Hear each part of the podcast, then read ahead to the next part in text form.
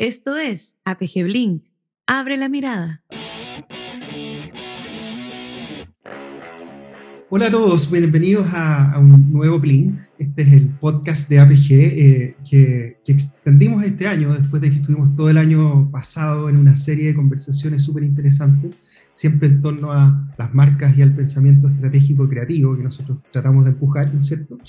Y que eh, en esta segunda temporada hemos revivido en formato podcast, tal como lo están escuchando ahora, y que, y que eh, para inaugurarlo tomamos un primer tema, el tema que, que, también escribimos en la, en la, revista La Anda, que es el tema de eh, lo que siguen las personas hoy, ¿no es cierto? Que donde estábamos revisando eh, los nuevos desafíos o, los, o, o como los nuevos matices o lo difícil a lo mejor que es hoy día construir liderazgos, construir atractivo y que finalmente las personas sigan a las marcas, que sigan a las organizaciones, incluso a veces eh, pasa que eso se traslada incluso a lo interno, cómo, cómo los profesionales seguimos o no seguimos el lugar donde queremos trabajar también.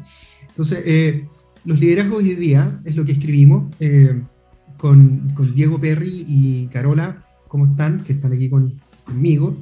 Estamos... Hola, hola a todos. ¿Cómo van?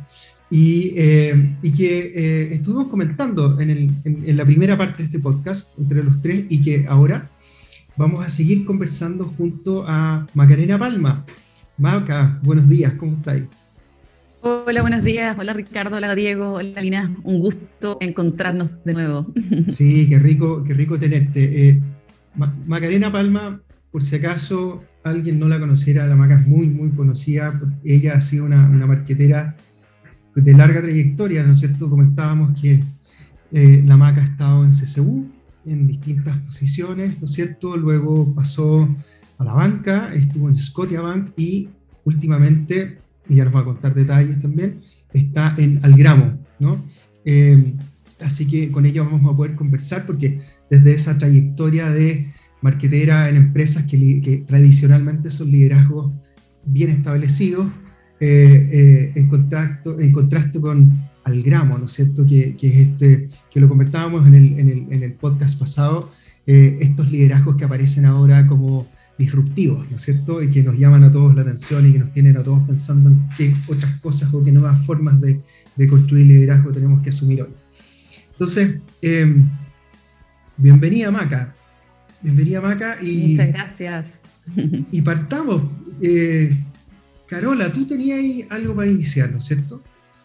Sí, yo que tenía muchas ganas de hablar con la Maca. Hola, Maca. Hola, Carola. Nosotros estuvimos conversando, como decía Richie, sobre liderazgo y yo planteaba en mi columna cómo hoy día, más que buscar y seguir las personas, empresas como del establishment, de la institucionalidad, hoy estamos buscando una forma distinta de liderazgo, que es más bien un liderazgo desde la inspiración, desde lo conectado con la ciudadanía, etcétera. Entonces, desde ahí quería preguntarte si es que tu cambio, que has estado como en grandes empresas del establishment, ¿no? En CCU, en Replay, en, bueno, ahora es Shabak, ¿no? O sea, realmente una trayectoria súper de empresas importantes. ¿Qué pasa hoy día con el cambio del gramo y si tiene que ver con esta lógica de un liderazgo distinto o que nos puedas contar un poquito sobre tu motivación? Em, yo creo que ahora en mi caso fueron, una acumulación de cosas, pero yo creo que también, obviamente, como a, como a todos, la pandemia me pegó, me pegó en lo familiar también, o sea, encontrarme con, con mellizos de, de seis años en ese momento, em, que requerían como de mucha atención, que uno estaba trabajando desde la casa, pero a la misma vez no estaba, porque al final lo que comentábamos antes, uno, está lleno de reuniones, no tiene ni un minuto para hacer una pausa. Y fue un momento también en, en que mi marido también estaba con un emprendimiento y fue, ¿sabes qué? Em, si hoy día en la pandemia no soy capaz de conectarme con mi familia y conectarme conmigo misma, eh, no lo voy a hacer nunca, porque acá la pandemia nos está dando una oportunidad de, reconectarnos como familia, reconectarnos como persona. Y fue una, decisión bien conversada con mi marido em, y dije, ¿sabes qué? Em, yo creo que es un momento de, de, pausar, de reevaluar lo que, lo que yo quiero como persona, lo que yo quiero como mamá, lo que yo quiero como profesional Em, y en inicio iba a ser un sabático, o sea, iba a ser un sabático de, un año con algunos proyectos que ya, ya habíamos conversado con mi marido, a, apoyarlo en, su BIM Invest for Pets, em, que le está yendo bastante bien todo el negocio de las mascotas ahora en, pandemia. y otro proyecto también que me salió con una ex eh, compañera de colegio, em, con su con su e-commerce de joya. Entonces, en el inicio fue eso, em, pero también yo creo que fue, fue como un poco lo que tú dices, o sea, un, cuestionamiento de, de, qué estoy haciendo con mi vida, un cuestionamiento de, de qué, qué, les estoy traspasando a mis niños, que, que, van a ser obviamente las generaciones hacia más adelante. Em, y una pausa, o sea, una pausa para pensar qué es lo que me gusta, eh, leer un libro que no había leído un libro hace mucho tiempo, el eh, fue como divertido porque yo decía, que ganas, no sé, pues de poder ir al gimnasio temprano, hacer todas las cosas en un horario más normal, no a las seis y media de la mañana como antes. Y claro, la pandemia no permitió nada de eso, entonces hubo que buscar otras, otras fórmulas. Pero fue eso, o sea, yo creo que fue un cuestionamiento.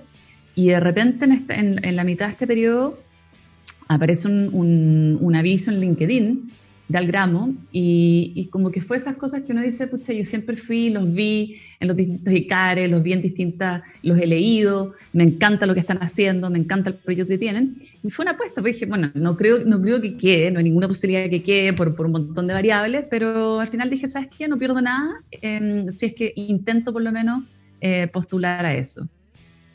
Así que, ¿Y, el resto de historia. te inspiró de, de Algramo acá? ¿Cuál era la inspiración que veías ahí? que te llama la atención ese aviso de LinkedIn, porque además eh, generalmente uno tiende a ir como con la red de contacto, ¿no? De nuevo la lógica antigua del SAP, de la institucionalidad, de contacto, y fuiste como por LinkedIn, o sea, como todo el mundo.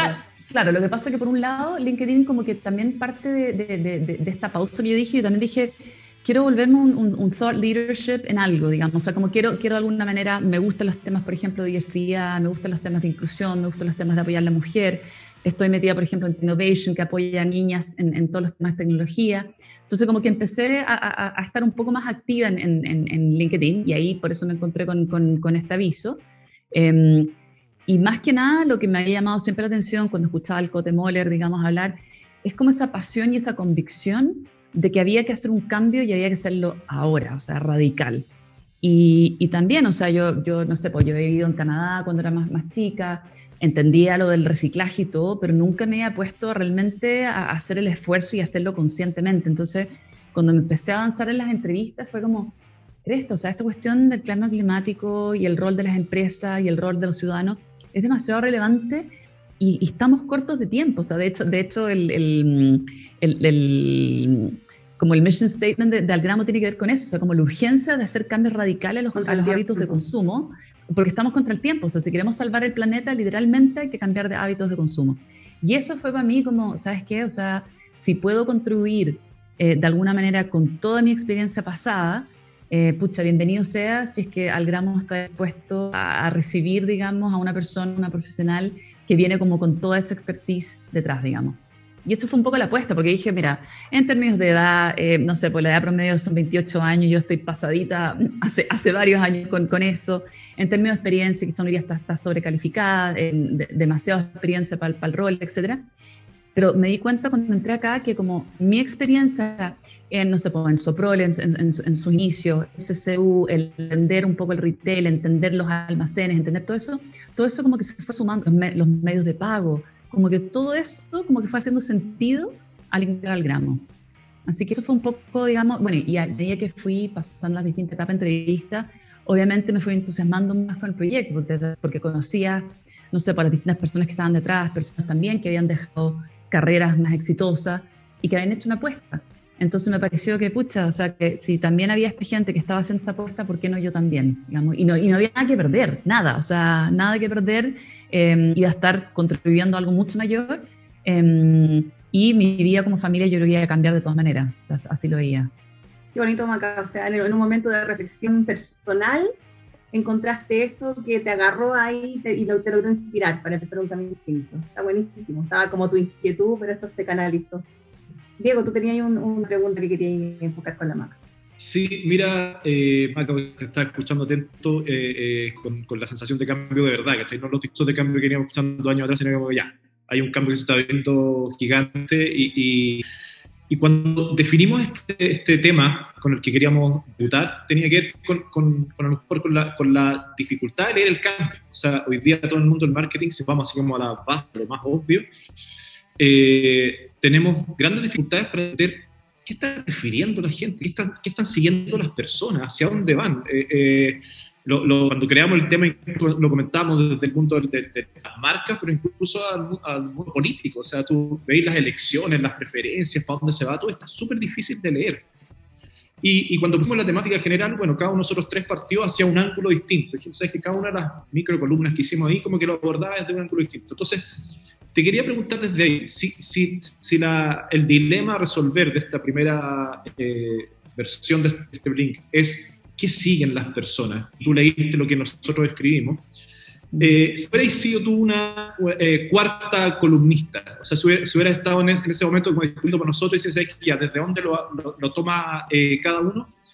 Eh, ¿qué, ¿qué, se te ocurre en este momento de que pudo haber sido el ángulo desde que tú hubieras elaborado un punto de vista respecto a qué están siguiendo las personas hoy día? Yo creo que me, habría, me habría colgado de, de, un poquito de cada uno de lo que ustedes escribieron. O sea, claramente yo creo que em, en términos de marca y en términos de liderazgo, claramente, o sea, la gente está buscando una inspiración distinta, una motivación distinta, una transparencia, honestidad. O sea, yo creo que ahí me alineo absolutamente con la Carolina, em, que finalmente, y es, un poco lo que yo vivo en Agram, esta honestidad, hablar las cosas de forma clara, eh, la transparencia con que comunicamos. Eh, la acción rápida también, por ejemplo, nos pasó que, que una persona que entró a trabajar con nosotros, eh, nosotros habíamos conversado el tema de tener eh, paternidad, o sea, eh, paternal leave, digamos, que, o sea, que los papás también pudiesen tener, digamos, una, una, un tiempo para disfrutar con su hijo. Y, y Javier entró con, con, con, su, con, su, pareja embarazada, digamos, pero no teníamos implementado todavía. Y de repente nos juntamos como un comité feminista y dijimos, ¿sabéis qué? Si le prometimos esto a Javier, tenemos que hacerlo. O sea, como que en este mes y tanto que queda para que nazca Santino, digamos, tenemos que ejecutarlo. Y efectivamente, con el equipo legal, con las distintas áreas, lo conversamos, em, eh, se armó, digamos, el área legal nos hizo la propuesta y listo, nació Santino y estaba, digamos. Entonces, yo creo que eso, eso es actuar, digamos, con consecuencias, eso es actuar con rapidez, con darse cuenta, digamos, las cosas que son demasiado valiosas y que, y que efectivamente van a generar un equipo comprometido, un equipo que ve acciones concretas, etc. Por otro lado, em, yo siento que esto de, ser una marca challenger es fundamental hoy día, o sea, es fundamental porque em, eh, seguir haciendo las cosas tal cual son y que uno ve, no solo en, las empresas, en la política, que no han generado cambios, o sea, realmente no han generado una acción eh, concreta de cambio, es fundamental. Pero yo también creo que ahí, no sé, porque lo veo desde el punto de vista de la vereda desde el gramo, que ese cambio de hábito no es fácil, o sea, no es fácil generar ese cambio de hábito y para generar esos cambios de hábito necesitamos de todo y todas, o sea, finalmente necesitamos de gobierno, necesitamos eh, de la empresa privada, necesitamos del ciudadano, porque ese cambio eh, tiene que calarte tan hondo que finalmente tú estés dispuesto a hacer eh, un, tener una actitud distinta frente, por ejemplo, al tema de la sustentabilidad o el tema de la compra, el consumo.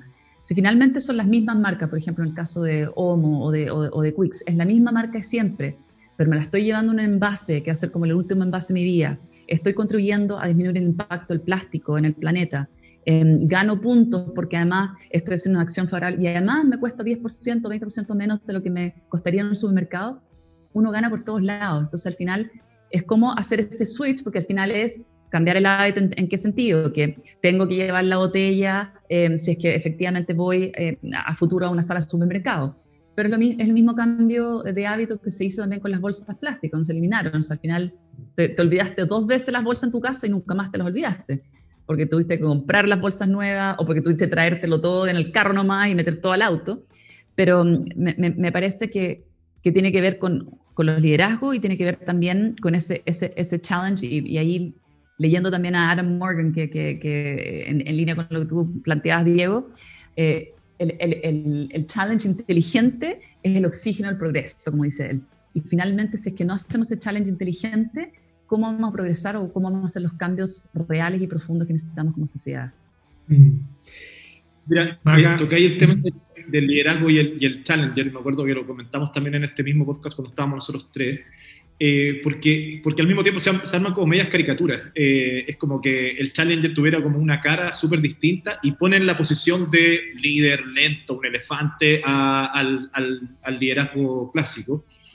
Y, mi sensación, por lo menos lo compartí el otro día, tiene que ver con que eh, están todas las posibilidades de que en las mismas empresas que han liderado mucho rato se genere internamente una posición de Challenger. O sea, eh, perfectamente, no sé, eh, Jansa pudo haber generado una fuerza interna para challengear su propio modelo de negocio y a lo mejor logramos es una, eh, hubiera nacido desde una interna de, no sé, pues Jansa. ¿Por qué no, no sé, pues Notco no es un challenger interno de Unilever? Eh, ¿Por qué, no sé, pues Corner Shop no es un challenger interno de, no sé, Walmart? No tengo idea. Como que eh, eh, están todas las capacidades, están todos los equipos, pero, pero algo pasará como que tú que, que, que asumir que o estáis en la posición de liderazgo o eres challenger y como que fuera una sola forma. Y yo creo que la sensación es más esa hoy día, como que todas todas esas grandes compañías que han liderado tienen todo para poder challengearse a ellos mismos y no esperar que también llegue un disruptor desde afuera, que es el caso, por ejemplo, de Algramo, aunque Algramo me parece que da una vuelta interesante porque termina haciéndose aliados de todos en vez de, solamente ser rupturista, sino que me parece una cosa inteligente ahí. Pero, pero es una dinámica que, que, que, no, no, no, sé, la, saco por lo menos el cliché de antes y me da la sensación de que tiene otra oportunidad. Pero Diego, yo, lo, que, lo que he visto desde Algramo, eh, y, quizás es más bien oculto, o sea, no lo veía antes, quizás cuando estaba en, en, en otro rol, pero efectivamente, o sea, yo creo que si no hubiese existido un equipo Challenger dentro de Unilever, Em, probablemente esto no habría avanzado con la velocidad que está avanzando. Eh, lo, mismo con Walmart, o sea, finalmente si no hubiese existido, claro, quizás no, no, no, al, no al nivel de desarrollo de tener un propio algramo o la plataforma dentro de, ellos mismos, ¿cachai? Pero por lo menos para tener esas conversaciones y, entender de que existe la voluntad y la necesidad de cambiar. Em, y te estás encontrando con contrapartes que efectivamente están súper abiertos. Y, y nos está pasando también que muchas marcas se nos están acercando ahora a tener estas conversaciones, como cómo me puedo subir yo a esto, o sea, cómo, cómo porque al final hay, hay, un tema legal también, o sea, al, final la, la, la, ley de, de, responsabilidad extendida va a exigir que las marcas se hagan cargo, digamos, de, de, de su plástico, de su basura, de sus desechos, etcétera. Entonces, yo creo que las marcas, como tú dices, Diego, hay marcas establecidas, tradicionales, que se están challengeando eh, con anticipación eh, y diciendo, ¿sabes qué? Tengo que hacer esto y cómo me subo a esto para generar el cambio eh, que requerimos. De todas maneras, ahí Adam Morgan, yo estuve en una clase fantástica con Adam Morgan en febrero y, y, este gallo decía, todo depende de la voluntad y de, la voluntad interna, de la integridad estratégica que tenga la compañía para plantearse eh, el, desafío es hacer una propuesta interna, o sea, una apuesta, una apuesta de auto-challenge. Entonces, eh, y lo veíamos, claro, o sea, comentábamos que obvio que en Unilever algo de eso pasó para llegar a generar la relación con el gramo. Obvio que eh, en París, cuando salió el moda por moda, por ejemplo, algo de eso pasó y así hay muchísimos ejemplos en el mercado. Sin embargo, pareciera que eh, la gente, las personas, así como el que no es marquetero al final, no ve mucho esto. Y, todavía existe uno y otro indicador que dice, yo no confío en las marcas, cada vez me importan menos. Diego escribía de, de cómo se acabó el amor, ¿cachai? Se acabó el amor y cada vez es más funcional lo que yo espero de una marca. Si la marca no me cumple, o sea, primero que me cumpla y luego a ver si la quiero, la marca. Entonces, igual estamos, creo, en un punto donde eh, es bien complejo el tema y no es fácil, por supuesto que no es fácil hacerse el auto-challenge eh, y, asumir una postura distinta, como llena de lo que tú decís, llena de más transparencia, honestidad, con velocidad de cambio, de actuar en consecuencia, como que falta, falta un mindset eh, que, que propicie eso. Entonces, esta pregunta es como súper cliché tal vez, pero ¿Qué tenemos que pedir internamente dentro de los procesos de marketing, dentro de la compañía, para empezar a ver? Porque hay muchos espacios donde yo creo que todos nos encontramos con distintas compañías, con distintos colegas, con distintas situaciones donde no está la apertura. ¿Cómo creamos la apertura para que efectivamente el día de mañana podamos auto-challengearnos a través de una alianza o a través de una iniciativa propia ¿dónde, ¿dónde parte esta cuestión? ¿Y cómo debe partir? ¿Qué es lo que hay que hacer primero? O sea, ¿qué opinas tú de eso? O sea, yo creo que ojalá las marcas y las empresas se den cuenta antes y que no sea como una reacción a la competencia o una ley, porque al final eh, eh, esa, es la parte fondo, o sea, como que me obligaron o mi competidor se metió en eso, entonces por ende yo, yo tengo que seguir. Yo creo que mucho tiene que ver, eh, yo creo, Ricardo, con, con, liderazgo, lamentablemente, o, tener, o tener una persona con ese, una persona con ese mindset que vaya inculcando y vaya como metiendo el tema, digamos, en, la organización, que vaya convenciendo, pero muchas veces eso, eso es lento, o sea, es lento, em, requiere eh, romper paradigmas, eh, requiere entusiasmar a muchas personas, em, pero yo creo que tiene que ver con, ese trabajo, o sea, con, efectivamente que haya, haya una convicción interna, porque yo creo que esto pasa también como con muchas acciones de RCE, que al final están, pero están para cumplir, digamos, están, están para sacarse la foto, y al final esto, esto es más allá, porque al final es una convicción absoluta donde probablemente van a tener que cambiar procesos de operación, procesos productivos, eh, etcétera. Y también, por un lado, lo hemos conversado acá internamente, que también el marketing tiene que cambiar, porque si, si tú te pones a pensar en, no sé, en el caso nuestro, eh, la botella eh, que es recargable, esa botella, si pasa a ser la última botella de tu vida, en términos de marketing, no es mucho lo que vas a poder comunicar desde el punto de vista del envase. Entonces, eso también cambia la forma de hacer marketing. O sea, como, eh, ¿cómo hago marketing cuando, no sé, pues las empresas generalmente ponen, no sé, pues nueva formulación o nuevo no sé qué, o con eh, probióticos agregados, o con no sé qué, o 30% más? Y eso no debería estar ocurriendo, digamos, en este, envase que es recargable y que, y que es de, de, de, varios usos versus el de un solo uso. Entonces, yo creo que se vienen como muchos challenges, literalmente desafíos para las marcas, Em, pero eh, yo creo que tiene que ver, lo que decía yo, o sea, con, esta voluntad y esta convicción y esta pasión de querer hacer las cosas distintas y de efectivamente em, ser un ciudadano eh, consciente que contribuye a lo que es relevante para el planeta hoy. Si al final todos los informes y todos los estudios indican que, o sea, si no hacemos algo radical, literalmente nos quedamos sin planeta en 100, 200 años más. O sea, no, no nos quedamos sin planeta, nos quedamos nosotros fuera del ecosistema, como humanos, literalmente. Oye, Maca, perdona, pero empujando un poquito más, porque uno de repente levanta estos temas y se, le, y se llena de indicadores del tipo... Em, de, los distintos indicadores y estudios que hablan de la lejanía de los ejecutivos con la realidad, con las personas, con las distintas problemáticas globales, etc. O sea, eso está súper estudiado. De hecho, eh, había un estudio que me acuerdo que vi que decía que eh, en Latinoamérica todos los eh, ejecutivos de marketing, o sea, todos los CMOs, estaban como súper super como conscientes de que todo estaba cambiando y, las, preguntas que venían daban cuenta de que no estaban dispuestos a salir a entender más porque estaban cortando todos los recursos que tuvieran que ver con investigación y, contacto con, con, lo que no fuera el negocio. Entonces, ¿qué falta? O sea, de verdad, así como, no, más que qué falta. ¿Tenemos lo necesario dentro del aparataje de marketing? Tenemos, o sea, todos sabemos que es el momento, que todo está cambiando, vivimos un año y medio entero de puro cambio.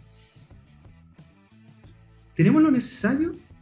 Hay iniciativas, por ejemplo, como está, me llama la atención, quiero conocerlo más, lo conozco poco, esta iniciativa Puente Social, que es esta fundación Puente Social, que en el fondo está generando espacios donde se están llevando a directores de empresas y ejecutivos de empresas a vivir realidades sociales que generalmente no ¿Qué nos falta, Maca?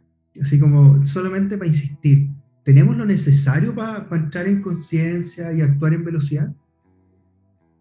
Piensa tú que, bueno, el, el el fundador de Algramo, se fue a vivir a la granja con sus compañeros. Entonces, eh, no, me parece raro lo que tú comentas de Puente Social. O sea, al final, para ver la realidad, y nos ha pasado acá también en, en, Algramo, o sea, eh, nosotros eh, estamos vendiendo fuerte en feria, em, y al final la feria es un lugar, em, un canal súper establecido y que ha ido creciendo con, con, con la pandemia y todo, pero qué tal, pero es súper lejano para mucha gente, o sea, el hecho de ir a una feria, el comprar una feria pareciera algo muy lejano cuando es algo que hacer de muchos chilenos hoy día. Entonces yo creo que nos falta inmersión, nos falta, nos falta eh, ponernos literalmente en los zapatos del otro, entender, digamos, también yo creo que ahí la Carolina me imagino que estar fascinada con todos estos cambios que se vienen, porque finalmente no sé, yo pienso en todos los cambios que puede haber generado en las conductas la pandemia, o sea, como el, eh, efectivamente la gente va a volver a comprar al, al, al, al, establecimiento físico, lo va a dejar para ciertas cosas, a mí todavía ir al supermercado me genera un poco nervio, o sea, yo creo que van a venir tantos cambios de conductas con, con, con, con la pandemia, que eso tiene que generar algún tipo de cambio.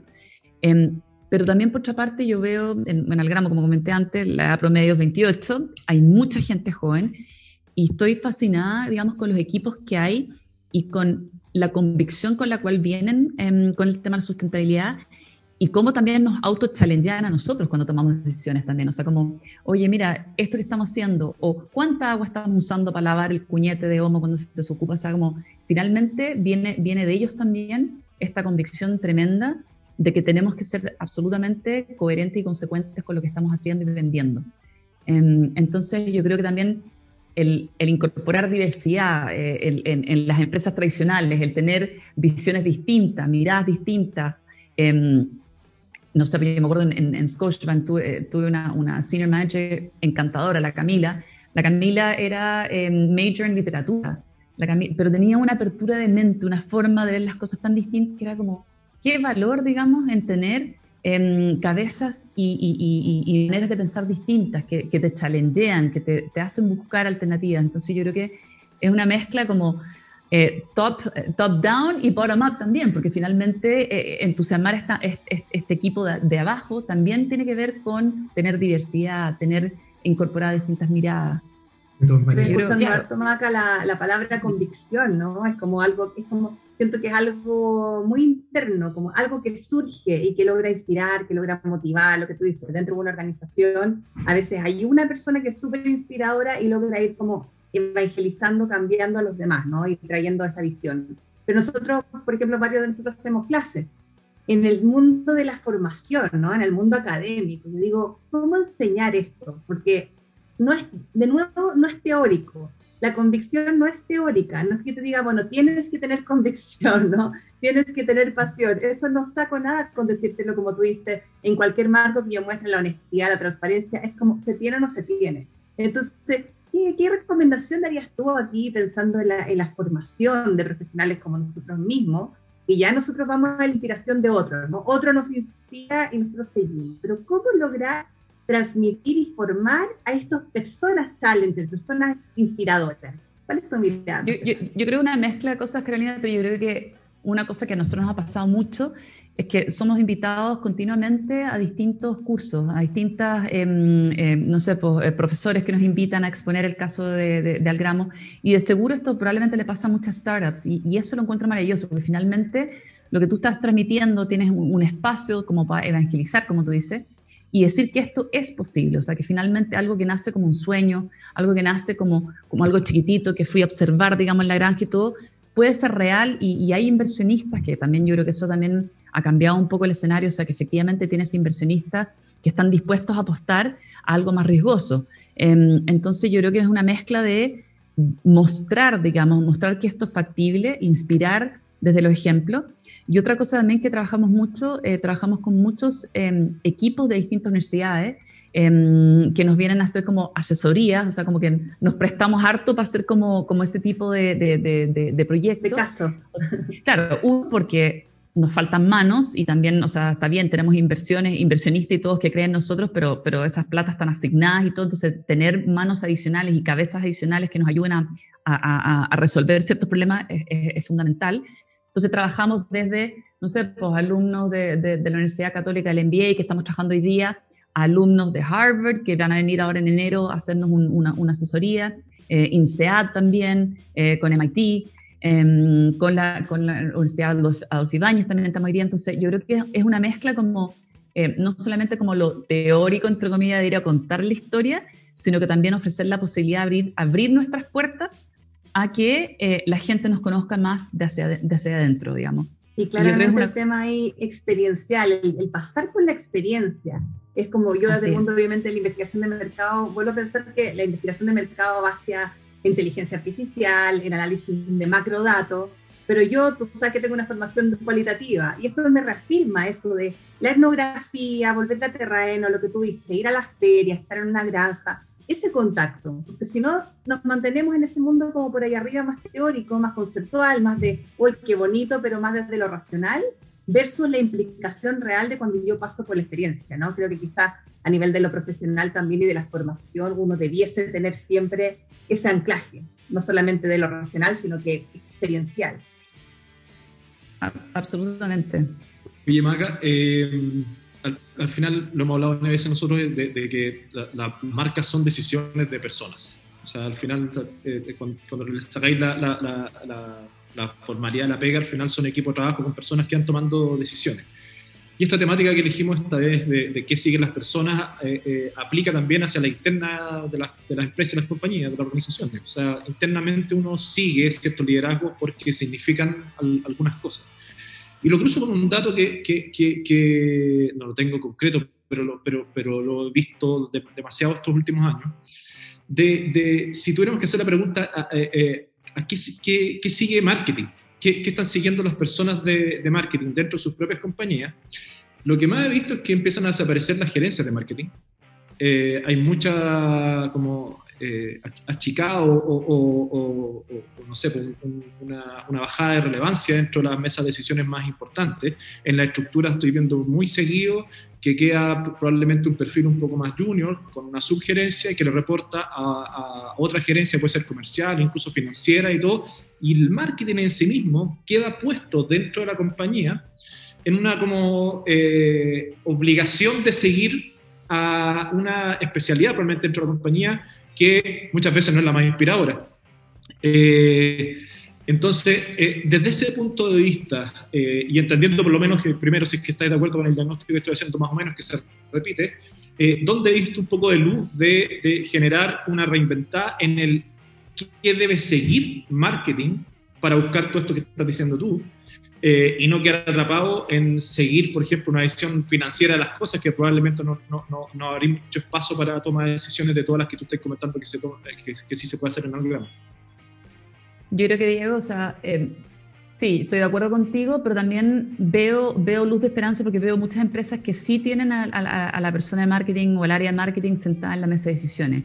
Y yo creo que eso es fundamental. O sea, finalmente el marketing es tremendamente relevante desde el punto de vista de lo que habla la, Carolina, o sea, de conocer al consumidor, de estar en, conectado, o sea, realmente conectado con esa realidad, el entender las motivaciones, qué empuja al cliente, qué empuja a tomar decisiones, etcétera.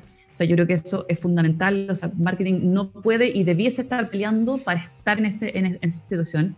Y yo creo que como mi recomendación sería que los marqueteros que buscan pega, busquen eso, o sea, busquen entender el organigrama. Uno de repente no le, no, le, no le, da tanta importancia al organigrama, pero entiendan, o sea, el marketing es primera línea, es segunda línea, a qué área le reporta un poco lo que tú dices, Diego. Y yo creo que está perfecto, o sea, al final la finanza es fundamental porque las compañías buscan rentabilidad, se requiere, digamos, que las estructuras de costos estén alineadas y que eso signifique que, que, que se puedan generar ganancias y todo utilidades pero finalmente tiene que primar también esta, esta voz del consumidor en las decisiones, porque eso puede ser trascendental al éxito o fracaso de algún proyecto en la, en, la compañía. Em, y yo creo que lo otro también, o sea, como creo que es fundamental el, que el marquetero, por ejemplo, siga leyendo, se siga educando, se siga, o sea, como que el, marketing no es una ciencia exacta, entonces no, no, es que uno va a la universidad, no sé, pues yo, soy ingeniero civil estructural, o sea, ya más estructurado imposible, eh, manuales, la norma, digamos, de construcción, etcétera. Claro, eso va a cambiar, pero va a cambiar poco dependiendo, no sé, por el siguiente terremoto que haya y haya que modificar, digamos, las variables que se toman en consideración. Pero el marquetero tiene que estar continuamente armándose, estudiando, aprendiendo, entendiendo, viendo tendencias hacia adelante, en poder captar, ser ojalá ese, ese como early adopter que diga, ¿sabes qué? Acá veo algo y acá hay una oportunidad de que esto lo podamos convertir en algo grande y algo súper comunicacionable. Y yo creo lo otro también que comentaba antes también Diego, que finalmente nosotros también como el gramo no estamos, eh, parte importante de lo que estamos haciendo como equipo es ver cómo hacemos marketing hacia adelante, porque entendemos que lo que estamos planteando es disruptivo hacia las marcas. Entonces, ¿cómo hago que esto también sea atractivo para ellas? Porque si no, claro, me voy a encontrar quizás con, con, esa persona inspiradora que quiere el cambio, pero me voy a encontrar con un equipo de marketing que me va a decir, ya, pero es que no puedo hacer nada con esto porque no puedo cambiar la botella, no puedo hacer esto. ¿cómo trabajamos y co-creamos ese marketing del futuro también? Súper. Maca, muchísimas gracias por esta conversa, dan ganas de seguir, pero te queríamos agradecer un montón. Eh, yo creo que nos quedamos con muchos tips eh, y, con buenos consejos para todos los que estamos en, en, esto del marketing, desde, desde, desde, la cancha que sea, ¿no es cierto? Todos hacemos al final esta tarea de construir marca y, y justo uno de los temas que tú mencionás es el tema que viene, que voy a aprovechar de, dejar invitados a todos, que es el tema de la diversidad y, cómo, y que justamente es como como la diversidad puertas adentro primero, ¿no es cierto? Es como algo así lo titulamos. Primero puertas adentro, primero reconociendo que en el marketing incluso hay un super puente para que toda la compañía pueda mirar eso que está ahí afuera y que no necesariamente todos conocemos bien. Entonces, los dejo invitados para eso y Maca, muchas, muchas gracias por estar con nosotros hoy día. Gracias a ustedes. Siento que fue como casi como un, eh, un happy hour temprano con, con, amigos, amigos de la vida. Así que les agradezco montones. Muchas gracias, nos vemos. Un abrazo. No, no vemos, y sigan, y sigan, y sigan, sigan provocando, sigan eh, generando estas conversaciones que son fundamentales. Así que los felicito a los tres con esto. Gracias a ti. Gracias. Gracias, Maguita, por la conversación. De nada. Que estén bien. Esto fue APG Blink.